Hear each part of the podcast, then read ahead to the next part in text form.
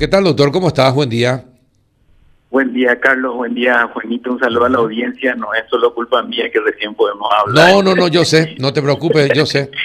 Yo sé, doctor. Eh, eh, sí, ayer estaban con muchas ocupaciones. No fuiste el único que no pudo hablar. Mucha gente recién pudimos hablar la tarde, cita o la noche en algunos casos. Eh, pero por suerte estás allí. Bueno, doctor, eh, ¿Te pasaron a vos? ¿Vos tenés algún dato acerca de un cronograma de llegada de vacunas?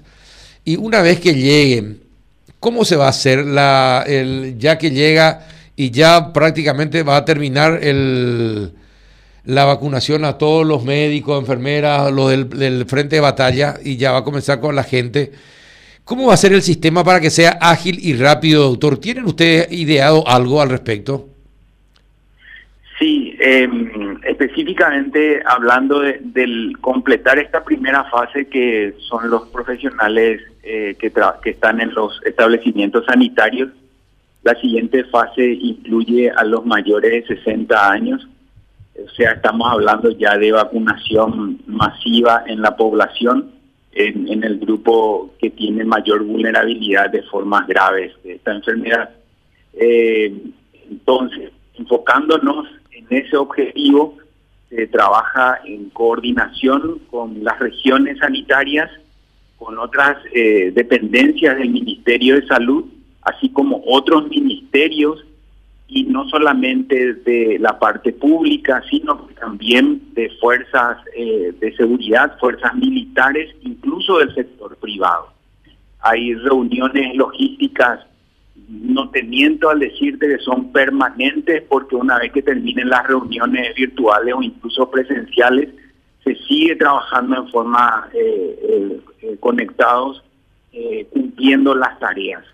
En ese sentido, hay muchísimas personas que están trabajando en ello y decirte que actualmente nosotros tenemos una, una fuerza operativa, una potencia que, responde a una situación, pero que nosotros enfocándonos ya en la población y en una vacunación masiva, obviamente eso tiene que aumentar proporcionalmente a la necesidad y al tiempo en el cual queremos ejecutar la vacunación. Entonces sí se establecerán otros vacunatorios, entonces sí se establecerán incluso predios para vacunación masiva en forma coordinada. No es una tarea fácil, pero eso no quiere decir que nosotros no podamos hacerlo. Hay muchísima cooperación y estamos enfocados en eso.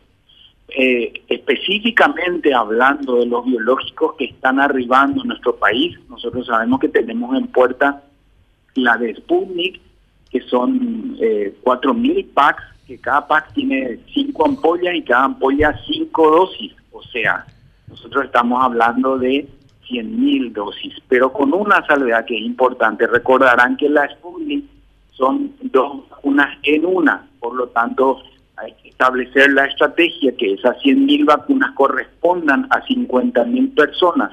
No es el mismo biológico la primera y la segunda dosis. Por eso es que no se puede trabajar como AstraZeneca, que se decidió dar la primera dosis, al menos esperando la siguiente dentro de tres meses. Sí, se entiende. Se entiende. Ahora, pero, eh, ¿qué es lo que dificultó la vacunación eh, que ya lleva dos meses eh, y todavía no termina para 70 mil, 75 mil médicos y enfermeras? ¿Qué es lo que dificultó todo y que hace que tanto se alargue la vacunación, doctor?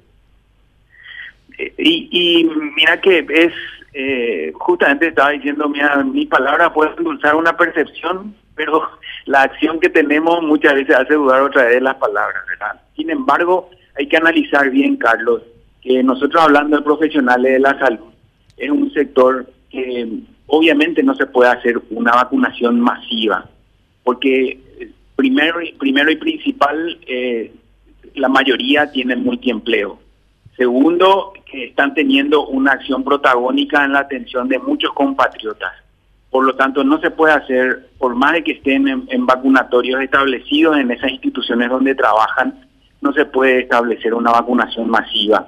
Eh, ese es el primer punto. El segundo punto, se hace en forma escalonada y por, y por agendamiento. ¿Por qué? Porque nosotros al principio tuvimos la dificultad de la provisión de las vacunas, por lo tanto se estaba haciendo como una distribución sensata de acuerdo al nivel de exposición.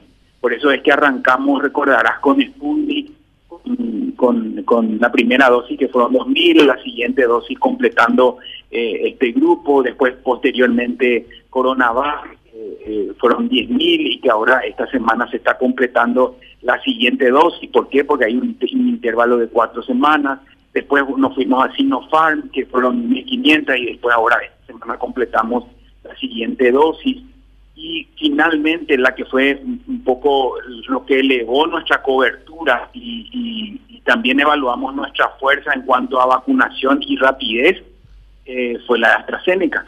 Que, nosotros tenemos con una primera dosis ahora y sabiendo que el intervalo puede ser de 8 a 12 semanas, nosotros eh, optamos por aplicar al menos una dosis a los profesionales de la salud.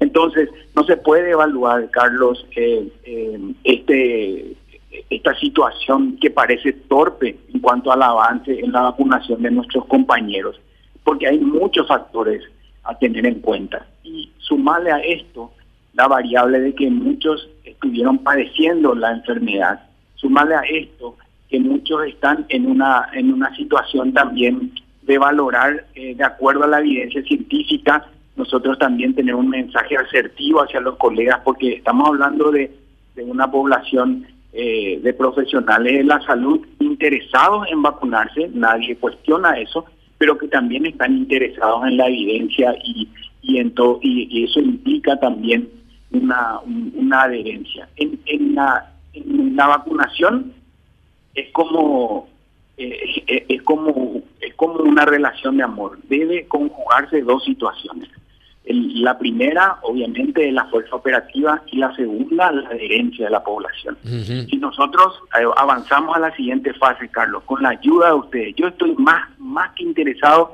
de charlar con ustedes porque a través de ustedes podemos llegar a la población, ¿verdad? Y si nosotros conjugamos la adherencia a la población y estamos convencidos de nuestra fuerza operativa de aplicación de vacunas en una planificación masiva de vacunación, Claro que si se conjugan esas cosas va a ser absolutamente diferente la realidad que estamos teniendo hoy en la vacunación con profesionales de la salud. Por eso digo que no son excusas, sino que son factores que hay que evaluar para calificar cómo va el proceso de vacunación de profesionales de la salud y según ese antecedente, ¿se puede o no comparar la siguiente fase? Y yo te digo que absolutamente no por todas estas razones que te mencioné. Ajá. Pero una vez que lleguen las vacunas en cantidad suficiente como para eh, hacer masiva la, vacunación, eh, ¿se van a acelerar los procesos? Eh, ¿Se va a hacer todo más rápido, doctor? Porque al ritmo, ayer estaba leyendo, no sé si era broma o no, ayer estaba leyendo un teniendo en cuenta el ritmo de vacunación, nosotros en 10 años vacunamos al 75% de la población al ritmo que actual. Eh, pero por eso, ¿va a haber un aceleramiento cuando lleguen las vacunas en cantidad? Sí, sí, porque justamente al llegar la vacuna nosotros ya tenemos una realidad diferente a la que estuvimos atravesando con los profesionales de la salud. Primer punto. Segundo punto, la logística implica también eh, vacunación masiva de acuerdo a la población enfocada y eso eh, va a, como te decía, va a aumentar en, forma logarítmica, va, a aumentar la cantidad de vacunatorios habilitados y no solamente eso, sino que ya están evaluando y, este, confirmando muchos predios de, de, vacunación masiva donde no va a haber solamente una brigada que vacune, sino que van a haber incluso hasta 30. Por lo tanto, se van a establecer con fechas este, eh, seguras, con una logística ya ajustada y con un, con un inicio eh, con autorización de, de, biológicos, teniendo en cuenta también la caducidad de muchos de los biológicos, se va a imprimir una velocidad absolutamente diferente a la que estamos viviendo. No podemos comparar eh, lo que estamos atravesando ahora con la vacunación de los profesionales de la salud porque es muy diferente, pero en un, en un plan Suponte una situación donde nosotros digamos, tenemos una gran cantidad de vacunas, tenemos la población enfocada, coinciden las dosis con la población enfocada, tenemos la fortaleza de, aplicar esto en, en, dos semanas o en, en, tres semanas. Empecemos. Eso se está trabajando ahora. Y, y no solamente es el sencillo acto, entre comillas, el sencillo acto de aplicar la vacuna, sino que eso implica también una persona que esté registrando al lado y otra persona que esté controlando después de ciertos minutos para liberarlo al, a la persona que recibe la vacuna. Entonces, la siguiente fase va a ser mayores de 60 años, que vamos a volver a escalonar seguramente por este, mayores de 80, mayores de 70, mayores de 60, y posteriormente vamos a enfocarnos en los menores de 60, que ya en la siguiente fase, y ahí entrarían también, por ejemplo, los docentes y los profesionales de actividades esenciales para nuestro país. Ajá, bueno. Eh, eso con respecto a la vacuna contra el COVID. ¿Y qué pasa con, con la vacuna de la influenza, eh, doctor? Y eh, te vuelvo a preguntar, eh, después de, de, si uno se aplica primero la vacuna de la influenza y tenemos la vacuna ya contra el COVID, ¿cuánto tiempo después se tiene que aplicar la otra vacuna? Bueno, eh, nosotros tenemos un intervalo de dos semanas entre una y otra vacuna. Lo ideal siempre es completar el esquema. Eh, eh, me refiero a COVID, que son dos dosis. Sí. Muchos de los profesionales ya van a estar completando al arribo de la vacuna contra influenza que estimamos va a ser dentro de estas dos semanas de abril. Estamos con eso y en breve yo voy a confirmar la fecha de, de arribo. ¿verdad? Eh, entonces, si es que ocurre como por ejemplo AstraZeneca, que fue una dosis, que la siguiente dosis es entre 8 a 12 semanas, entonces, en relación a esa primera dosis recibida, son dos semanas después que puede recibir la vacuna contra influenza. Esta situación no solamente lo vive Paraguay, sino lo está viviendo muchísimos países del mundo, ¿verdad? Y sobre todo de la región, en este momento en que coinciden la llegada de las vacunas tanto para COVID como para influenza. Ambas son importantes. Entonces, ¿cómo podríamos nosotros avanzar? Estoy hablando de una opinión personal que estamos discu discutiendo con el equipo técnico es avanzar en estos grupos que no están siendo vacunados aún contra el COVID, como por ejemplo los menores de 5 años, mayores de 6 meses, que los niños no son el punto blanco para la vacunación contra COVID. Entonces avanzamos ahí, avanzamos también con las embarazadas, que la vacunación contra influenza también es importante, no solamente para la salud del recién nacido que, que, que va a llegar, sino que también a la, la salud de la madre y después posteriormente van a coincidir los tiempos en relación a aquellas personas que recibieron la vacuna contra el COVID para que coincidan esas dos semanas de intervalo para recibir la vacuna contra el COVID. Uh -huh. Juanito. El año pasado, el año pasado para darte un dato, eh, eh, nosotros tenemos experiencia en, en, en, el país de vacunación masiva con mucho éxito, Carlos. Y, y yo quiero que también eso recordemos. Eh, seguramente remontándonos a, la, a, lo de la fiebre amarilla, ¿te acordás que fue una vacunación masiva también, donde la población se agolpaba en los vacunatorios? Y, y, y eso eso implica, eso que te mencionaba, lo de la conjugación, había una alta adherencia a la población. Eh, el otro punto es la vacunación contra influenza del año pasado. Un millón doscientas mil dosis se vacunaron, incluso se vacunaban en las casas, en los asilos, se hacían brigadas esa es una fortaleza que también nosotros lo tenemos y que con mucha satisfacción yo encuentro cuando los supervisores o los jefes regionales del país nos muestran sus informes. Entonces, en, en, eh, atendiendo esos antecedentes y también conjugando que nosotros los seres humanos parece que nos movemos más rápido cuando tenemos sensación de peligro inminente que no debe ser así con la vacuna, ¿verdad? La vacuna debe recibirse antes, para antes de que llegue el peligro, pero sin embargo en una situación tan difícil como esta, estoy convencido que va a haber una adherencia de la población. Eh, eh, aunando refuerzos con, con, ustedes, que, que, nos van a ayudar en la comunicación asertiva y sobre todo en una información clara, que, que es un defecto que tenemos, pero es con el afán de, de conseguir hacerlo mejor. Entonces eh, también se establecen eh, las vocerías correspondientes con un informe ya consensuado por todas las partes.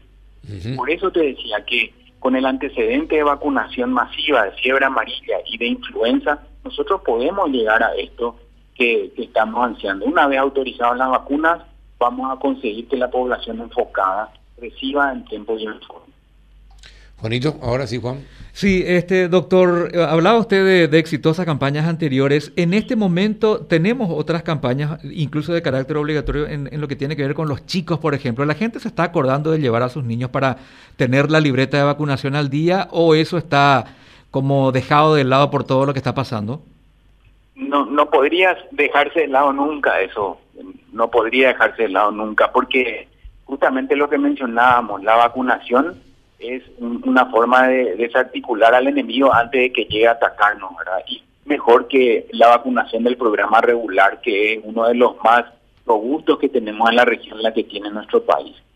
Eh, sin dudas, esta pandemia hizo que disminuya mucho la cobertura, porque hubo confinamiento, porque hubo logística relacionada a la atención de pacientes, reubicación de profesionales, montón de, dificultades que tuvimos que, que, el resultado no sea el, el, esperado como en años anteriores.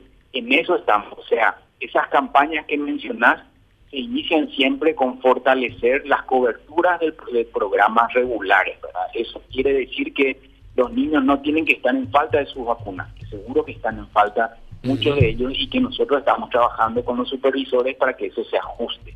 Ese es el primer punto. El segundo punto, hay campañas de vacunación eh, no solamente contra influenza, que, que, ya llega a todos, sino que también campañas de vacunación contra el sarampión.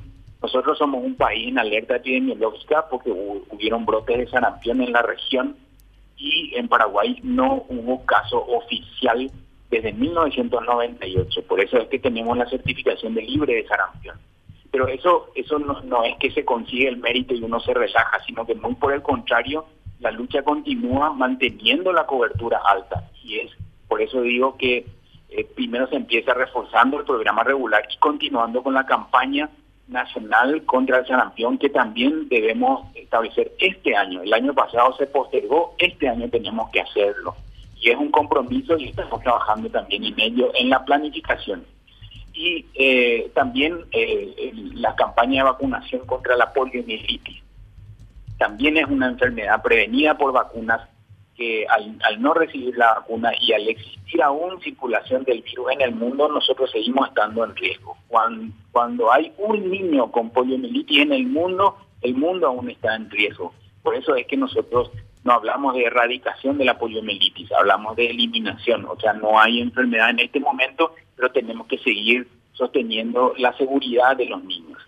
Eh, estos programas parecen silenciosos, parecen que, que, no tienen la, la notoriedad de, COVID, porque COVID es agudo, porque COVID causa colapso, porque COVID causa, causa muerte, porque hay situaciones muy penosas que estamos atravesando. Sin embargo, las otras enfermedades también provocan situaciones tal vez no tenga la magnitud en número, pero no podemos nosotros exponernos a esa situación.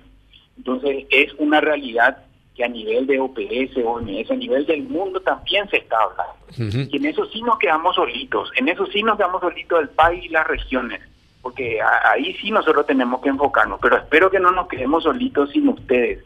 Nosotros tenemos que seguir con, con el mensaje asertivo de la vacunación en un tiempo donde decir no hay poliomielitis, es gracias a la vacuna, no hay sarampión, es gracias a la vacuna. Eh, hay una disminución de formas graves y de muerte por COVID en, en Israel, es gracias a la vacuna. O sea, nosotros en ese sentido tenemos que seguir con, con esta estrategia que es de la mejor, sin ninguna duda. Bien, doctor, eh, te agradezco el tiempo, doctor, y la charla muy significativa. Y aparte, explicás muy bien eh, y es muy importante que se explique bien el mensaje. Gracias por tu tiempo, doctor Castro. Gracias, Carlos. Gracias, Juanito. Gracias a la audiencia y, vuelvo eh, a insistir que a través de ustedes nosotros podemos llegar a la población y eso para nosotros es muy importante. Así que las críticas siempre van a ser recibidas, Carlos. Perfecto, señor. Un abrazo. Abrazo.